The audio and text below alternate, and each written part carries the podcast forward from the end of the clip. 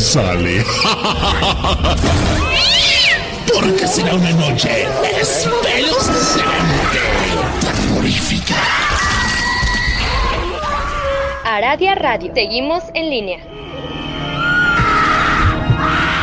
La oscuridad. La oscuridad oculta algo.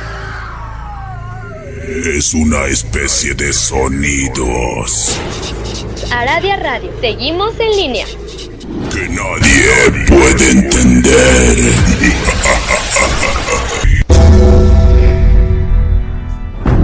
La hora del miedo es el momento en que la frontera del mundo de los vivos y de los muertos se difumina. Los fantasmas aparecen del otro lado y vuelven para deambular en la tierra. Así que estás advertido, estaremos abriendo portales prohibidos. No importa la hora que marque tu reloj. Estás escuchando la hora del miedo.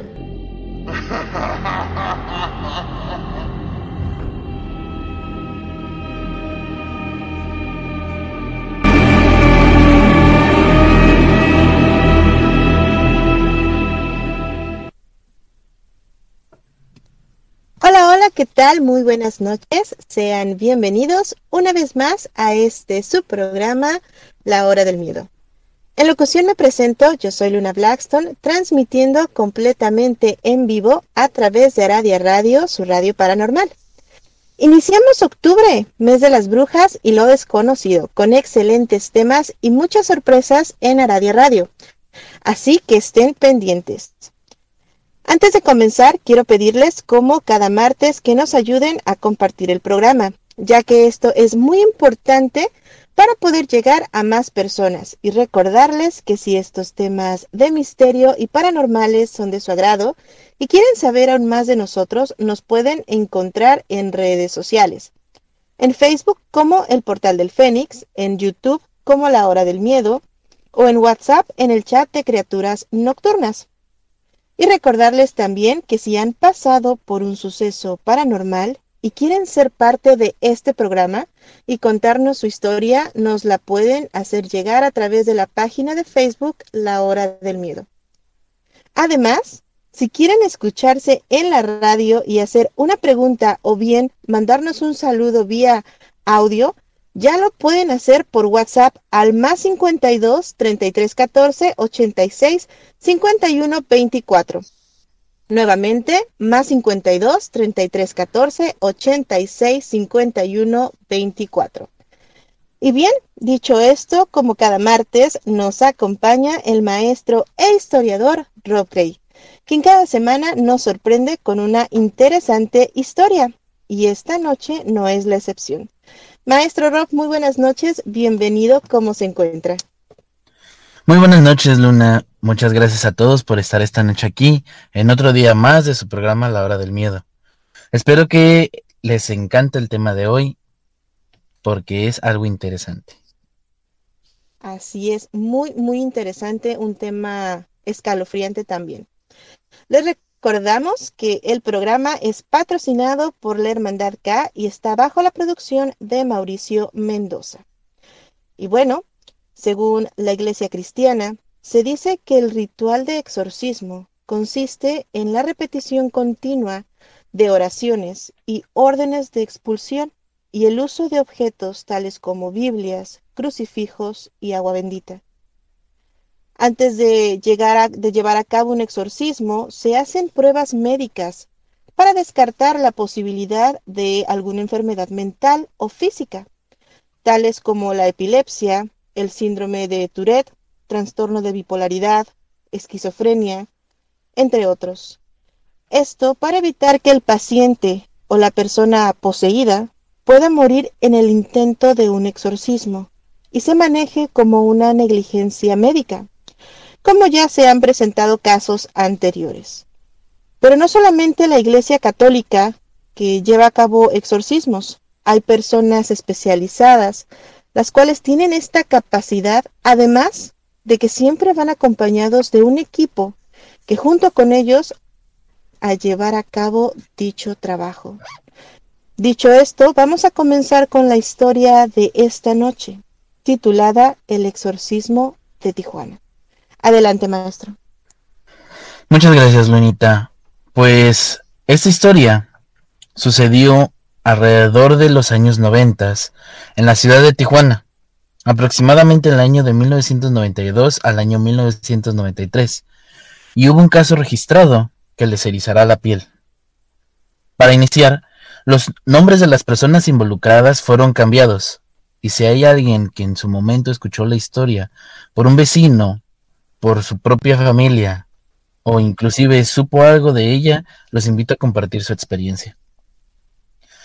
Un médico de nombre Arturo fue, fue contactado para poder diagnosticar a una persona en Tijuana. Ellos pensaban que estaba bajo la influencia demoníaca, y otros decían que era un caso de trastorno mental que pudiera ser confundido fácilmente. Para iniciar, un poquito del protocolo de exorcismos tiene que ser rigurosamente pasado por un médico psiquiatra y un médico general, junto con un experto en demonología para ver si se necesita de un exorcismo y combatir lo que sea o lo que posea la persona, o si se necesita un procedimiento médico para curar una posible enfermedad que es lo que afecta a esta persona en cuestión. Este médico, casualmente, era una persona atea. Este médico presenció todo y lo documentó en un diario. El médico, aún viendo el diario y recordando todo lo que vivió en este momento, sigue pensando que tal vez pasó algo más. Estamos hablando que era el mes de octubre del año 1992. Un médico recibió una llamada de un ex compañero de la preparatoria que llamaremos Daniel. Él producía un programa de radio sobre leyendas y relatos de terror, pero esta vez necesitaba de su ayuda y que necesitaba que este favor tuviera total discreción. Esa misma noche, el médico fue a casa de Daniel, donde estaba parte del staff de dicho programa, el locutor, que le nombraremos Ángel, su asistente de nombre Damián, y el sacerdote Carlos Camarena, un amigo de Daniel ellos le dieron un resumen de la situación. Hace días atrás, ellos recibían muchas llamadas en el programa de radio, de una mujer llamada Carmen que les pedía ayuda, pues sospechaba que su hija Carolina estaba poseída por un demonio. Obviamente, ni Ángel ni Daniel se creyeron la historia, pero estaban dispuestos a escuchar y obtener un gran material para el programa. Ellos pensaban que era otra historia de su gestión, una persona ignorante que confundía un padecimiento mental con una posesión demoníaca. Y estas llamadas fueron en aumento, día tras día, durante toda la semana, y ellos tuvieron la oportunidad de escuchar cada vez más y más claro a la chica poseída del otro lado del teléfono. Incluso, al aire cambiaba de voz, completamente a la mitad de una oración, y hablaba en un lenguaje que ninguno de ellos podía reconocer. Ellos estaban, como te podrás imaginar, muy felices, pensaron que este trastorno mental, juntado con el hecho de haber visto muchas películas de terror, les cayó del cielo para aumentar la audiencia del programa. Y todo esto cambió una semana después. Cuando ya había pasado la semana, en un viernes, poco antes de las once de la noche, recibieron la misma llamada. Pero esta vez no era la madre asustada pidiendo ayuda para su hija. Esta vez era la chica, la que hablaba con una voz tranquila pero burlona. Ella dijo que no hablaría más, que los chicos no hablarían más con su madre.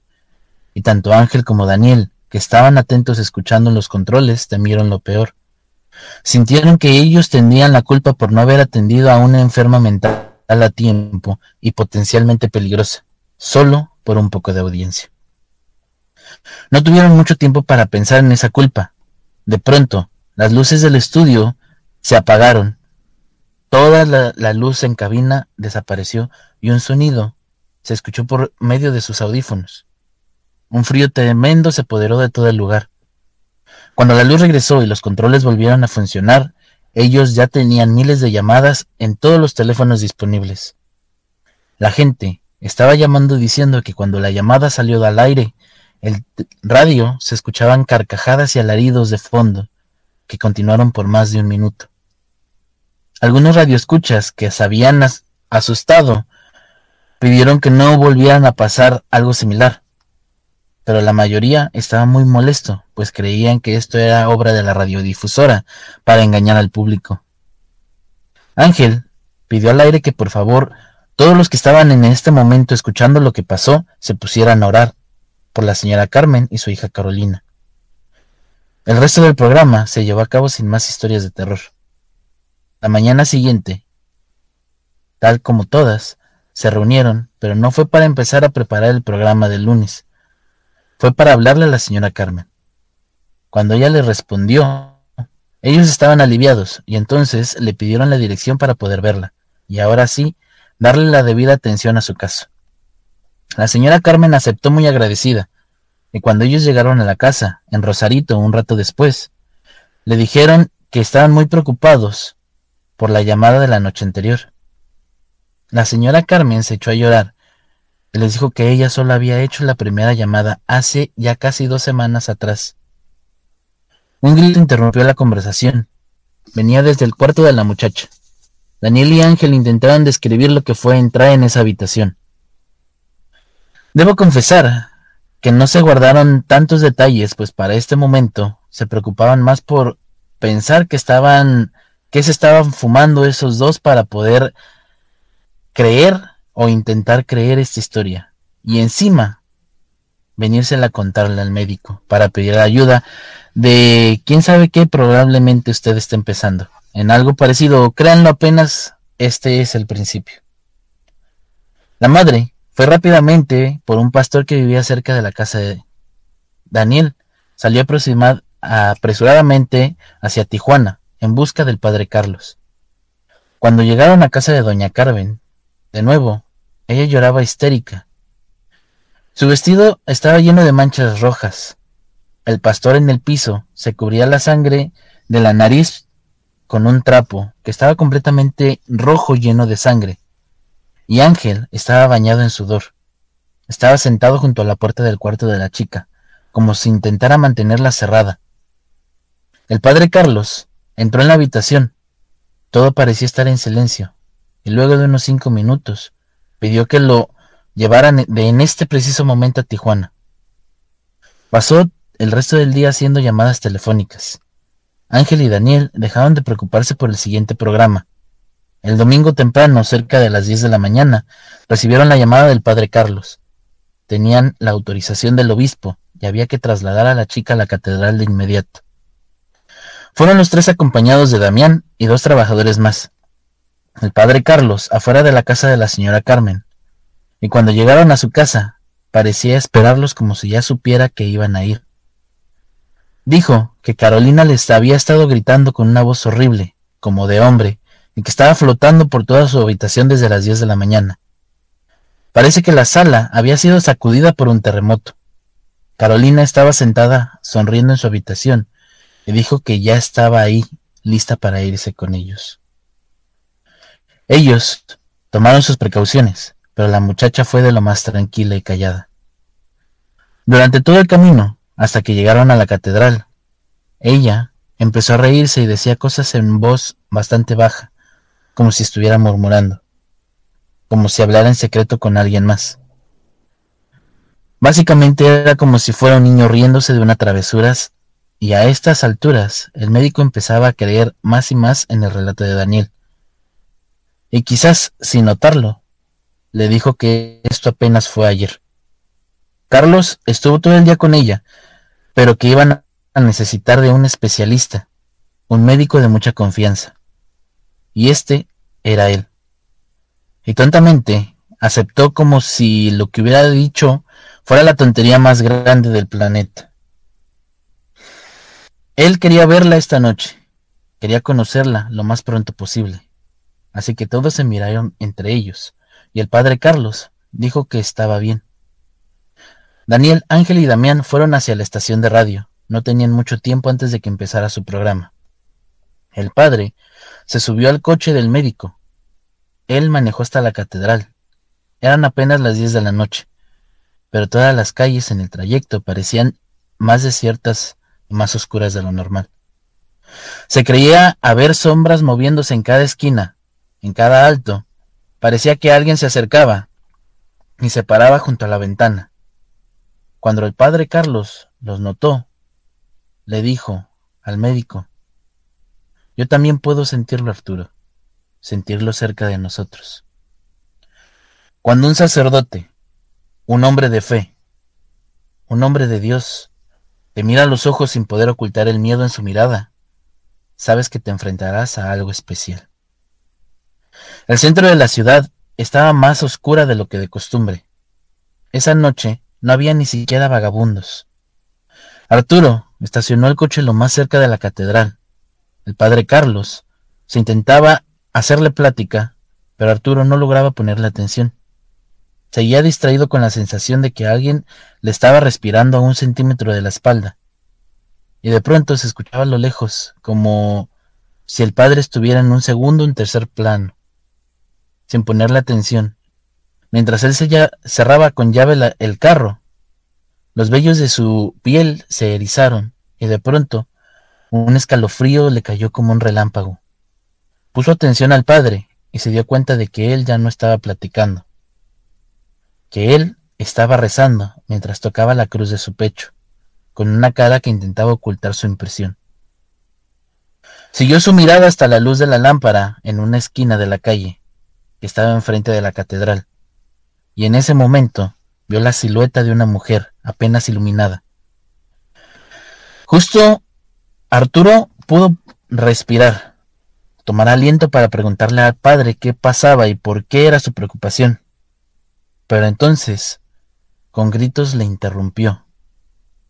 El padre preguntó que si era Carolina, y la mujer no le dio respuesta. Apenas se podía distinguir vestida con un camisón. Caminó del lado contrario de la catedral y se perdió en la oscuridad. Él apresuró el paso hacia la entrada de la iglesia y al tocar con gran pausa para entrar a la iglesia, dentro de aquella había mucho movimiento. Había varias mujeres mayores, al parecer voluntarias, varias monjas y algunos jóvenes que de pronto supieron que eran seminaristas. Estaban en ese lugar y el padre Carlos se acercó a una de las monjas. Luego fue con Arturo.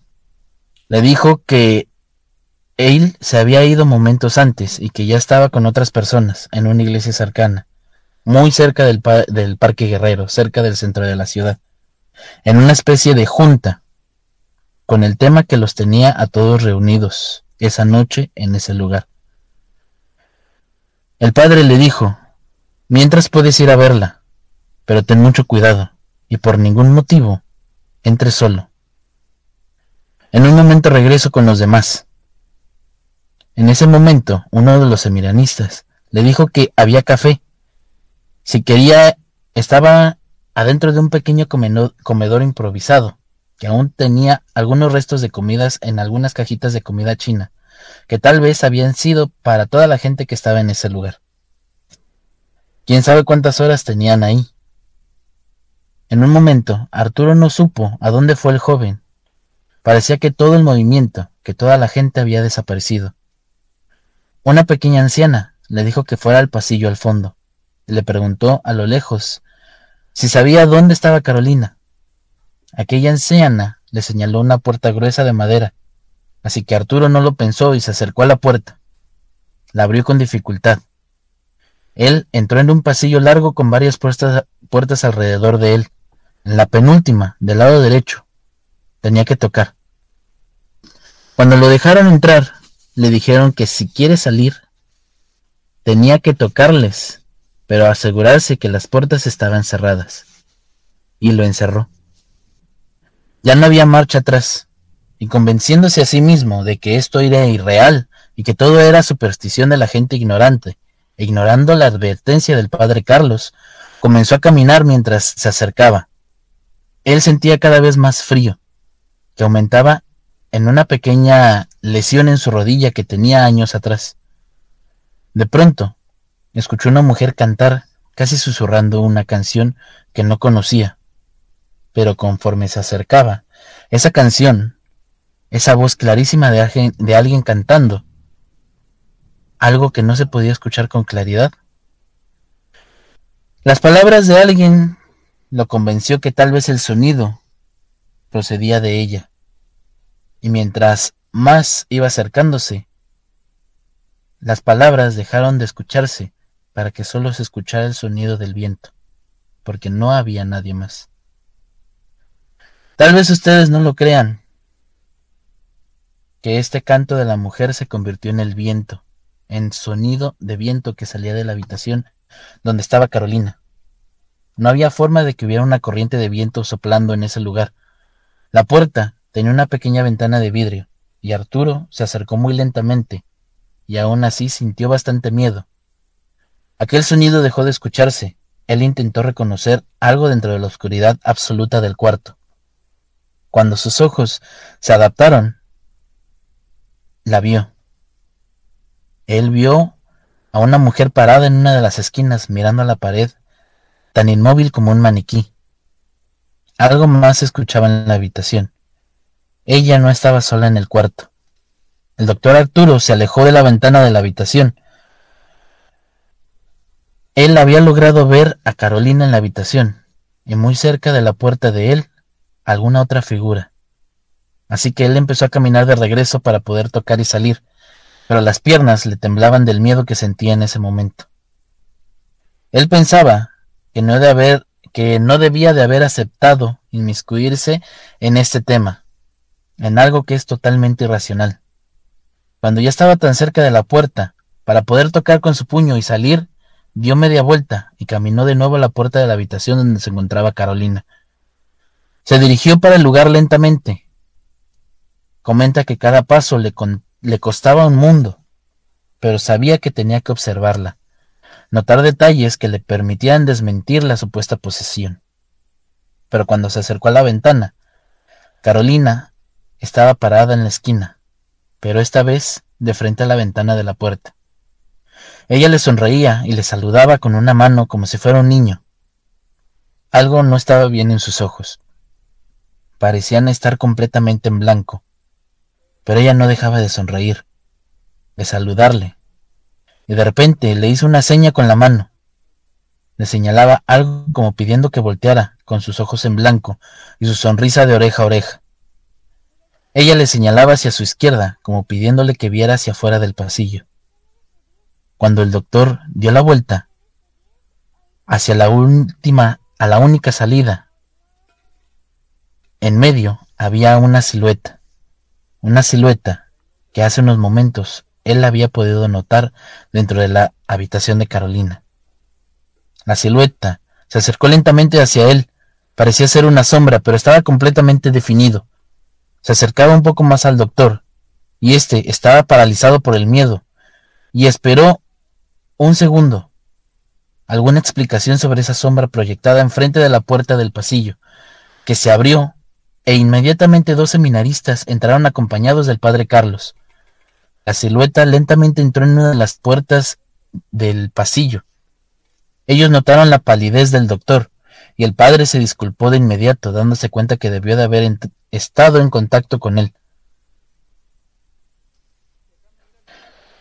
El doctor le dijo que creyó haber visto algo en la habitación. Así que por este momento lo había dejado para el siguiente día, Luna. Impresionante la historia que nos comparte esta noche el maestro Rob.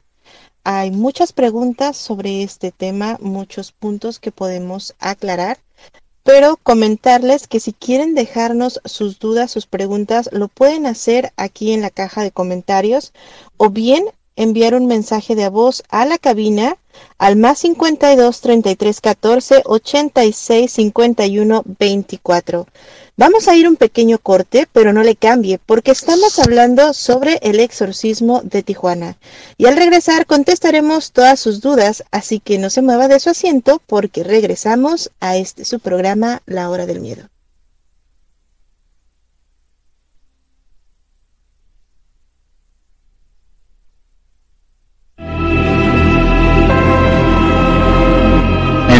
regresa la hora del miedo.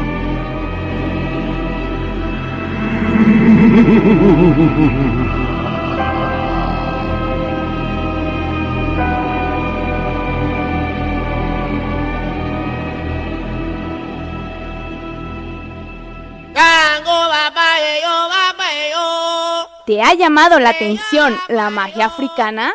¿Te gustaría aprender los misterios del palo mayombe? Intégrate al taller Introducción al mundo de las prácticas africanistas, impartido por la maestra Ceci Caminos. Descubre el mundo de las deidades del palo mayombe. ¿Qué esperas? Inscríbete ya. Con la Hermandad K tienes tu lugar.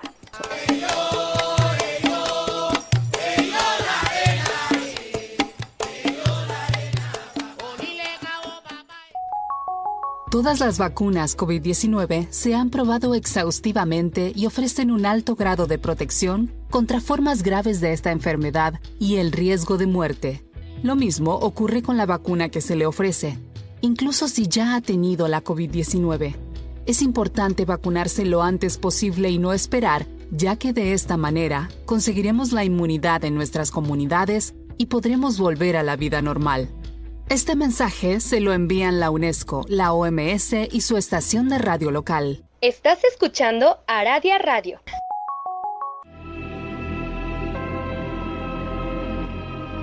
Ya regresa la hora del miedo.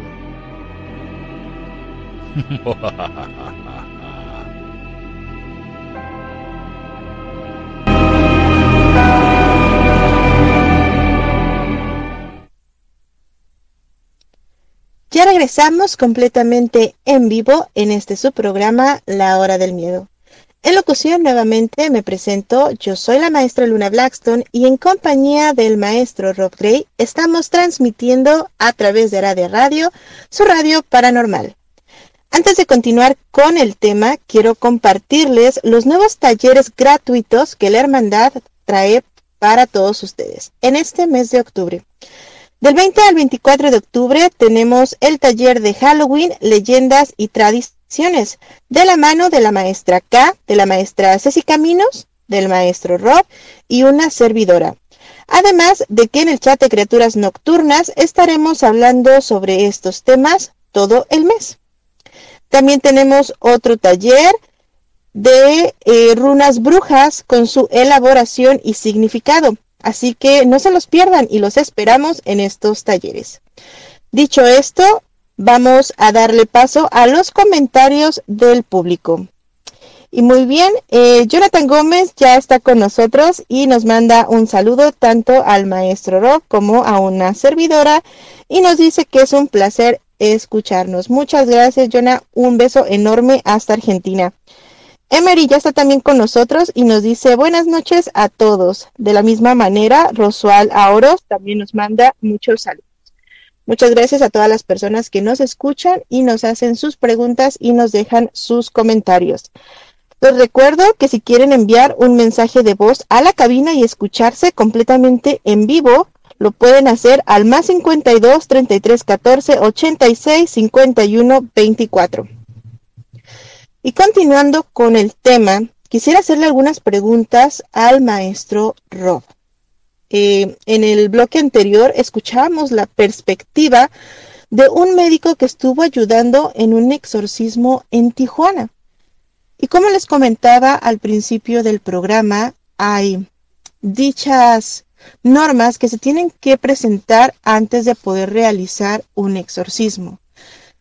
Sin embargo, una de estas normas, ya cuando una persona, digamos que entra en este caso de exorcismo verdadero, em, muchas veces las entidades que las están poseyendo tienen que revelarnos o hay un proceso para que se pueda revelar el nombre de la entidad y así poderse dirigir directamente hacia este hacia esta entidad para poder hacer o practicar directamente lo que es un exorcismo. Pero todo esto nos los va a comentar a continuación el maestro Rob. Adelante, maestro.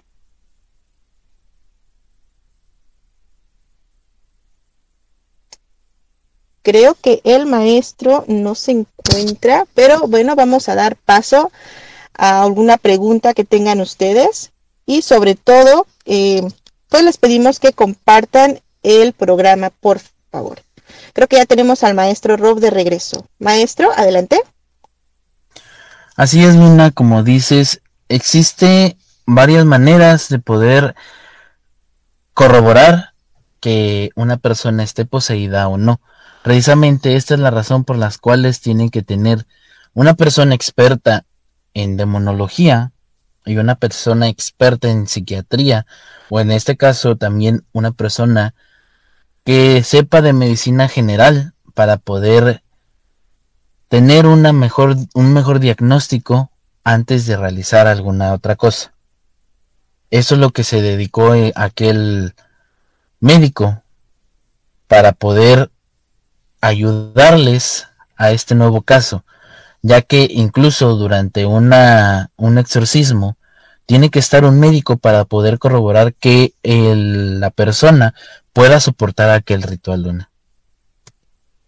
Así es, como les comentábamos al inicio del programa, un exorcismo no es cosa de juego, no es que cualquier persona pueda realizarlo.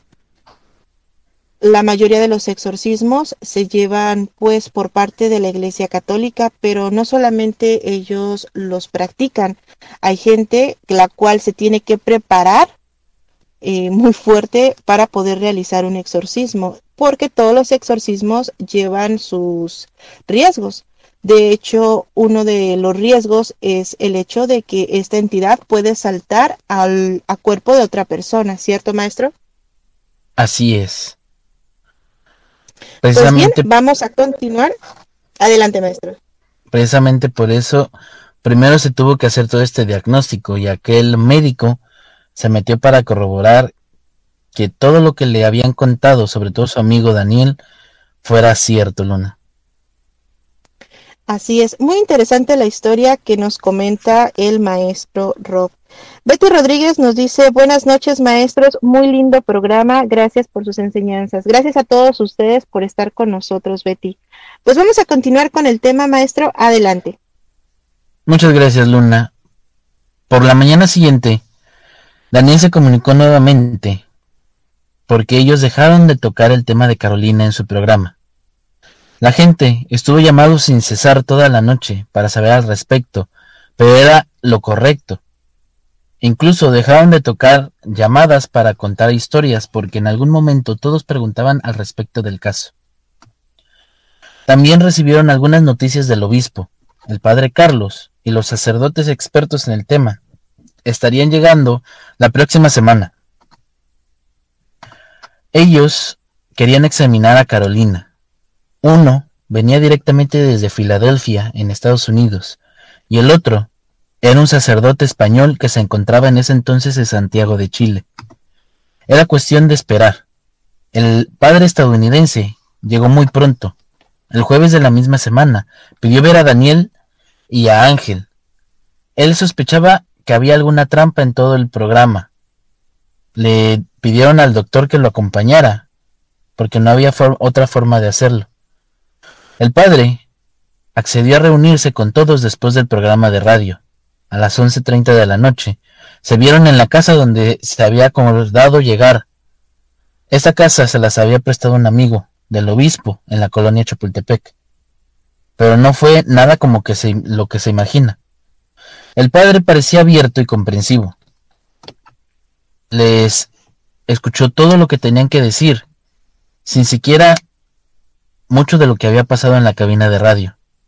Tan solo se dedicaba a tomar apuntes de todo lo que estaban contando. Después de una hora de plática sin pausa, le preguntaron que si él creía que esto era real, que si se lo estaba tomando en serio. Y es que ellos sabían que se habían reunido por el recelo del padre al respecto de la historia del sacerdote.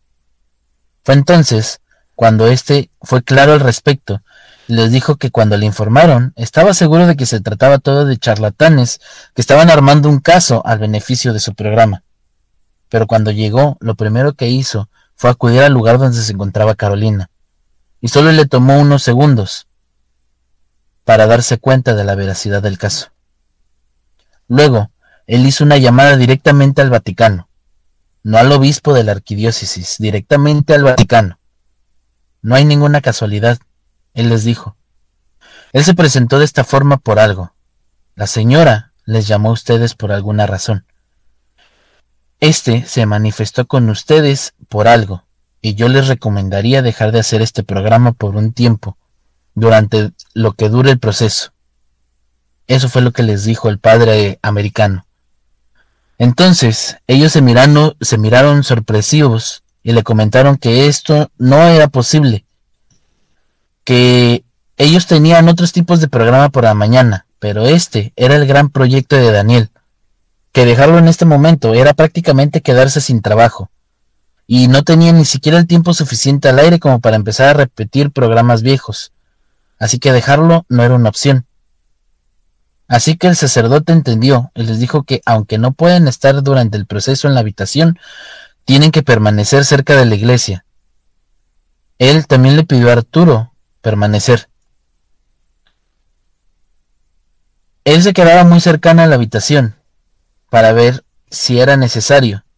Cuando llegara el último sacerdote, el único con mucha más experiencia real para liderar el proceso, que se empezaría el exorcismo. El programa del siguiente día comenzó de manera normal. Por primera vez en la semana abrieron las líneas al público para no, para no tener más tiempo de recibir con anterioridad historias suficientes para emitir en la transmisión. Así que tuvieron que hacer las llamadas. Cada llamada que recibía, Damián les dijo que por favor no preguntaran sobre el caso, que en algún momento les iba a decir qué pasó con Carolina y con la señora Carmen, pero que por favor nadie preguntaba, que nadie hiciera una pregunta. Más cerca al final de la llamada, una mujer les llamó la atención. La historia de aquella mujer aseguraba haber visto a una mujer vestida de blanco vagando por las calles de su casa, asomándose a los patios. Parecía una llamada interesante e inofensiva, así que la dejaron contar su historia al aire. Después, ellos empezaron a notar que la descripción de la radioescucha era de esa mujer en la calle. Básicamente, estaba describiendo a Carolina, porque es exactamente como estaba vestida el día que fueron por ella para llevarla a la iglesia. Cuando ellos le preguntaron que en qué lugar vivía, la mujer dio el nombre de una calle muy cercana a la catedral, donde en esos momentos se encontraba Carolina. Lo extraño es que aquella visión, según aseguraba la mujer, se le había presentado desde que era una niña. Al colgar la llamada, y sin muchas menciones publicitarias, aún tenían tiempo para recibir una llamada más. Damián la pasó al aire sin explicarle mucho, cuando la voz que escucharon los dejó completamente helados. Era Carolina, y antes de que supieran qué decir, les dijo que, que si pronto se iban a ver. Ángel, evidentemente nervioso por la llamada, le dijo que sí, que estarían presentes en todo el proceso, que se venía para Carolina. Entonces, ella les dijo que no. En este momento, las luces de la cámara empezaron a parpadear e hizo que Daniel cortara la llamada. Ángel lo volteó a ver desconcertado. Siguieron hablándose con los radioescuchas con total normalidad y cerraron el programa, aunque aún les quedaban algunos minutos al aire. Ángel, cuando salió de la cabina, le preguntó a Damián y a Daniel a, una otra chica que estaba en la estación, y ellos se quedaron petrificados. Ellos recibieron otra llamada al salir del aire de parte de uno de los altos mandos. Ellos preguntaban que por qué el programa había salido del aire tan temprano. Así que le contestaron que tenían algunos problemas técnicos y por eso pusieron una música unos momentos. Sin embargo, aquel hombre les dijo que el programa salió del aire justo en el momento en que Carolina hizo la llamada. Los radioescuchas también comentaron que todas las llamadas desde hace varios minutos antes de terminar, lo único que escuchaban era estática. Daniel y Ángel no lo comentaron después con Arturo. Ambos fueron camino a su casa, que se podían encontrar en diferentes puntos, y ellos dijeron que los veían una silueta de una mujer que estaba inmóvil muy cerca de ellos. Cuando comenzaron con la expulsión, solo Daniel estuvo toda la noche en el lugar. ¿Alguna vez se han pensado cómo es esto realmente? Mucho más allá de las películas. Realmente no hay descanso para los sacerdotes. Ellos empezaron a turnar para estar en esta constante lucha, y Arturo estaba en el pasillo. La primera vez que tuvo que entrar, ya habían pasado varias horas. Cuando él entró por fin, le llamaron para ayudar a Carolina, y ésta estaba levitando unos 30 centímetros sobre la cama. Él recuerda los gritos de terror de una monja cuando tuvo que salir demasiado histérica y la mirada vacía de uno de los sacerdotes del lugar. Mucho tiempo después, ya sin un programa que grabar, todos acudieron a un lugar cerca de la catedral para seguir ayudando a la señora Carmen, que aún se negaba a dejar a su hija sola. Todos, Daniel, Ángel, Damián, el padre Carlos y el doctor Arturo, que ya para entonces compartía la tarea con otro médico estadounidense que llegó hace poco tiempo, todos se reunieron en un café en la Avenida Revolución. Era ya muy noche, pero ellos decían que había algo en el ambiente, un miedo muy fuerte y una tristeza a la vez que parecía embargar a todos los presentes, que, aunque no lo decían ellos, podían presentir que algo iba a pasar que tenían que tomar valor para regresar. Entonces el padre Carlos empezó a comentar lo que la gente empezó a rumorar, que se llevaba a cabo algo dentro de la iglesia. Daniel preguntó que si esto atrajo a los curiosos, pero al contrario, al parecer esto causó que la gente dejara de estar por los alrededores. Incluso causó que los feligreses dejaran de asistir a las misas. Hubo quien dijo que escuchó gritos, otros dicen que comenzaron a ver sombras, incluso dicen que pasaban detrás, estas sombras detrás de un padre durante la misa. Así que había demasiada diferencia esto a lo que se ve en las películas, ya que aquella cosa no le temía a los lugares supuestamente sagrados. Dicen que hasta las figuras del interior de la iglesia parecían ensuciarse de un modo muy constante, Nada de lo que se platicaba los animaba a acercarse, pero tenían que hacerlo, ya que se acababan las excusas. Ellos sabían que este proceso parecía no avanzar en lo absoluto. No se veía la luz al final del túnel para Carolina, que cada vez se veía más débil. Cuando llegaron a la catedral y tocaron, después de unos minutos los dejaron pasar. Había muchos más voluntarias, monjas y al parecer algunos muchachos del seminario. El doctor Arturo relevó al otro médico y se sentó en una habitación cercana a la de Carolina. Estaba recostado esperando cualquier señal, y en un segundo se quedó completamente dormido, algo que no era normal. Lo despertó un grito a lo lejos, y el sonido de alguien corriendo fuera de su habitación, que tenía la puerta abierta. En este momento se dio cuenta que la puerta del pasillo estaba cerrada. Así que tocó a la puerta grande y una voz de una mujer, tal vez una monja o una voluntaria, que tenía que ser una anciana, por la voz, le preguntó que si podía salir. Ella le dijo que tenía que asegurarse que Carolina estaba en su habitación para que lo dejara salir y que estaba bien cerrado. El doctor dio la vuelta y miró las ocho puertas del lugar se dio cuenta que la puerta en donde estaba Carolina estaba abierta de par en par y que había más habitaciones en su lugar. Carolina tenía que estar en una de ellas, y él tenía que asegurarse en cuál. Notó que las demás habitaciones eran iguales a la de él y a la de los ayudantes, es decir, no tenían forma de asegurarse, a diferencia de la de Carolina, que tenía una puerta grande y pesada. Él tenía que decidir por dónde empezar, para luego encontrar la forma de asegurarle y que la mujer estuviera, que él fuera por ayuda, por el padre Carlos o por Daniel o por Ángel, pero la señora le dijo que no, que no podía abandonar su puesto. El doctor empezó a revisar cada una de las habitaciones, incluso prendía la luz y revisaba abajo de las camas hasta que solo faltaba una sola puerta, la que estaba enfrente al cuarto de Carolina. Así que él comenzó a abrir la puerta poco a poco y sintió que algo no estaba bien. prendió la luz y se dio cuenta que todo estaba completamente bien. Al cerrar esa puerta, sabiendo lo tenía que hacer, respiró profundo y no había nadie en el cuarto. A sus espaldas, en la habitación de Carolina, había algo que parecía interminable. Cuando él salió de aquel cuarto, notó que la puerta del pasillo ya estaba abierta. Salió corriendo del lugar y de la iglesia, que por fuera parecía estar completamente sola. Era como si estuviera dentro de una pesadilla, él completamente solo, en los pasillos de una iglesia en penumbras, mientras una poseída estaba deambulando también por ese lugar en esa oscuridad. Él corrió al altar, atraído por las voces, por gritos que se escuchaban a lo lejos. Corrió y vio que la puerta de la catedral ya estaba abierta de par en par.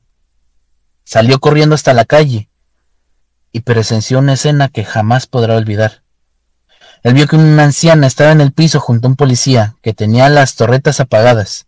Había varias patrullas estacionadas alrededor, todas con las luces apagadas. Él vio una monja y un padre corriendo, empapados en sudor. Arturo se acercó al policía y le preguntó por Carolina, que se había escapado, y en un momento de descanso, durante el proceso, los sacerdotes cuando salieron de la habitación, un alarido sonó. En este momento Carolina estaba en el altar, burlándose, haciendo ademanes como si estuviera ofreciendo una misa. Cuando todos los demás fueron por los exorcistas, la perdieron de vista y los gritos en la calle les hizo saber que ella ya estaba fuera. Todos salieron a buscarlas. Daniel, Damián, Ángel. Incluso llegaron patrullas en completo silencio y se unieron a la búsqueda. El doctor regresó para ayudar a la mujer que atendían y al parecer ya estaba mejor, y le dijo que no, que hacía mucho rato que no había nadie en la iglesia. Carolina entonces se fue burlándose a carcajadas casi triunfales, y no se volvió a ver. El doctor Arturo estaba tan preocupado por las condiciones que ella tenía y que sin ninguna atención médica adecuada ella podría morir. Sin embargo, ya no se volvió a saber más de ella. Todo esto dicen que arruinó la vida de aquellos que estuvieron en contacto con ella. La madre estaba con una foto de su pequeña hija afuera de la catedral, buscando por todas las calles a su hija. Daniel se fue de la ciudad. Lo único que se supo es que estaba conduciendo un programa religioso en algún lugar de Texas. Aquel doctor se dio a la bebida e incluso pasaban días así. Esto arruinó su vida, su matrimonio. Su familia se fue a Guadalajara a continuar su vida sin él. Y también esto lo llevó a la tumba. Ángel continuó en programas y de vez en cuando ayuda a la señora Carmen. Hace un poco también ya falleció. Todos sabían que la señora y todos los que sabían dónde vivía la señora se mudaron o ya fallecieron. Eventualmente, la señora dejó de aparecer, pero los vendedores ambulantes y la gente que trabaja en la catedral de noche sigue contando que hay una mujer de blanco que se ve afuera de la catedral y ellos no saben toda la historia que hay detrás, Luna. Una historia sorprendente, la cual debo mencionar que es completamente eh, basada en hechos reales, que ustedes mismos pueden constatar. Eh, hay información sobre esta historia incluso en internet.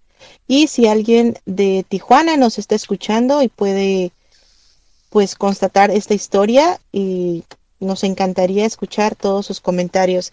De hecho, déjenme comentarles que ya tenemos el primer comentario en cabina, así que si nos pueden eh, pasar el comentario, estaría muy agradecida. Buenas noches, ¿qué tal? Mi nombre es Zulema, alumna de la Hermandad. Un placer escucharlos. Un gran saludo. Atenta al tema desde mi ciudad de Tijuana. Ahí lo tienen, miren la sorpresa desde Tijuana, ya nos están escuchando. Pues muchas gracias, Zulema. Así es, es una de las alumnas de la hermandad. Muy agradecida con ella y con todos ustedes por estarnos escuchando. De hecho, eh, comentarles que estos temas de pues los programas tanto de criaturas nocturnas como de la hora del miedo son elaborados justamente porque ustedes nos lo piden. De hecho, eh, comentarles también que si quieren seguir con más sobre estos temas, pueden acceder al chat de criaturas nocturnas, el cual ya les dejamos ahí en la cajita de comentarios. También les hemos puesto el link directo para el grupo de Facebook de El Portal del Fénix, donde hablamos de temas como magia, esoterismo y muchas otras cosas más. Ya estamos llegando a la parte final de este programa. Pero antes de despedirnos, quisiera pedirle al maestro que si tiene algún otro comentario que nos quiera compartir, pues nos comente lo que él dice. Adelante, maestro. Así es, Luna, pues esta historia que pasó en los años 90, tal vez Carolina ya no esté entre nosotros, por como comenta el médico que realmente su cuerpo ya estaba bastante débil. Tal vez Carolina terminó vagando en los alrededores de la catedral. Y los invito a aquellas personas que estén en Tijuana que nos puedan contar que vivan cerca de la catedral si alguna vez supieron de esta historia. Muchas historias como estas que terminan en desgracia acerca de los exorcismos, ya que como les comentaba, no es cosa de juego. El presenciar un exorcismo es una de las cosas más horribles que puedo decir que he llegado a presenciar y pues sí, muchos de ellos terminan en tragedia o incluso cuando las personas se llegan a exorcizar por completo, siempre les llegan a quedar secuelas. Pues, como siempre, muchas gracias a todos ustedes por sus comentarios, sus apoyos y compartir, por compartir este programa. Los esperamos el siguiente martes en punto de las 10 de la noche, hora México, en otro episodio más de La Hora del Miedo. Recuerden seguirnos en nuestras redes sociales, las cuales ya les hemos dejado en la caja de comentarios y volverles a compartir el número telefónico en cabina para que nos puedan dejar todos sus comentarios, todas sus dudas, todos sus saludos. Muchas, muchas gracias de verdad a todas las personas que estuvieron compartiendo el programa y que como cada martes están con nosotros. Agradecemos también a Mauricio Mendoza y a la maestra K por todo su apoyo. Y pues recuerden que los esperamos la siguiente semana. En locución estuvo con ustedes la maestra Luna Blackstone junto al maestro e historiador Rob Ray. Les deseamos muy buenas noches y dulces pesadillas. Hasta la próxima.